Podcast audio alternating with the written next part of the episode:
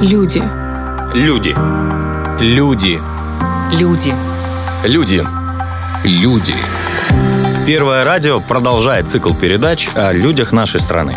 Они живут и работают где-то рядом с нами, и каждый день своим трудом делают окружающий мир несколько лучше. Герой нашей программы сегодня – Сергей Продан, человек практически образцовой карьеры – его можно назвать одним из ключевых лиц общественного транспорта столицы. Официально – руководитель службы водителей, кондукторов и диспетчеров Тираспольского троллейбусного управления. А начинал Сергей Продан рядовым сотрудником всего-то 6 лет назад. Искал работу, просто работу. Устроился кондуктором. Работал почти год кондуктором. Там объявили набор курсов на водителя. Естественно, пошел. Закончил курсы, сел за руль. Это было в августе 2016 года. Обучение водителя троллейбуса длится полгода и предусматривает не только навыки вождения, но и обслуживание техники. Освоить новый вид транспорта не просто даже тем, кто уже имеет солидный водительский стаж. Управление троллейбусом существенно отличается от вождения даже грузового автомобиля. Во-первых, габариты. На машине легче из-за того, что везде можно проехать, а на троллейбусе он по габаритам больше. И, естественно, еще есть вторая дорога, как мы говорим, линия. Отклоняться от нее более 4 метров нельзя. Освоивших основы стажеров выпускают обкатывать город.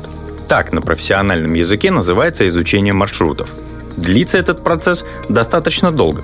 Каждый водитель управления должен досконально знать и схему движения, и все нюансы работы всего электрического транспорта города. Причина очевидна.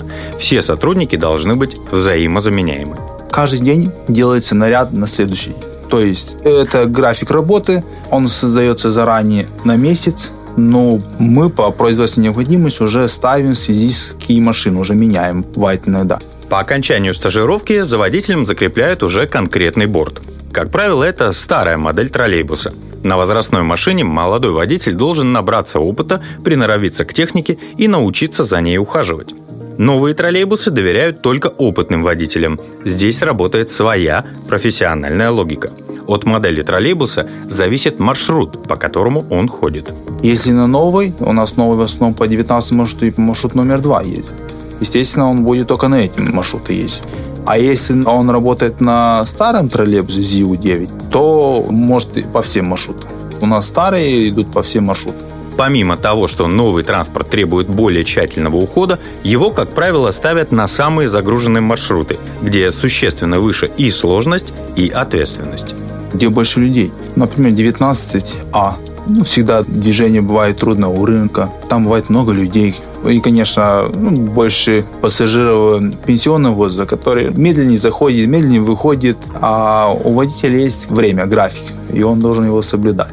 Сложность маршрута определяется не только количеством пассажиров, но и дорожным трафиком. Троллейбус – это равноценный участник дорожного движения. У него нет статуса спецтранспорта. Но в определенных ситуациях троллейбус все же имеет на дороге приоритет, о чем автомобилисты, увы, забывают. Одно, что хочется, чтобы обычные водители понимали это, и по правилам это написано, чтобы уступали общественный транспорт, когда выезжаете с остановки. Иногда, к сожалению, можно и минуту, и две стоять. Есть такие остановки, где тяжелее выезжать, это с кармана никто не пропускает. Если колонна поехала, редко, когда кто-то пропускает. Я не говорю, что никто, но бывает иногда, а время-то идет, Менее очевидная, но гораздо более важная проблема – неправильно припаркованные автомобили. Некоторые водители обычно становятся прямо на остановке. И не то, что где-то в начале остановки, а прямо посередине. И даже выходил из за рулем, и говорю, ну вы видите, что остановка, ну хотя бы вперед, чтобы троллейбус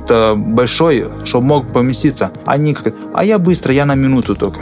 Вы понимаете, я за минуту я уже на другой остановке. Ну, бывает такая проблема. Ну, это не то, что они... Просто это неуважение друг к другу, я так считаю. Да даже людям неудобно просто заходить, потому что если кто-то мешает, виду, что мы не можем подъехать правильно к остановке, к бордюру. И людям тяжело заходить в троллейбус даже. Любые задержки в движении общественного транспорта неизбежно ведут к нарушению графика движения, что в свою очередь приводит к избыточному накоплению людей на остановках, к давкам в салонах и, увы, к конфликтным ситуациям.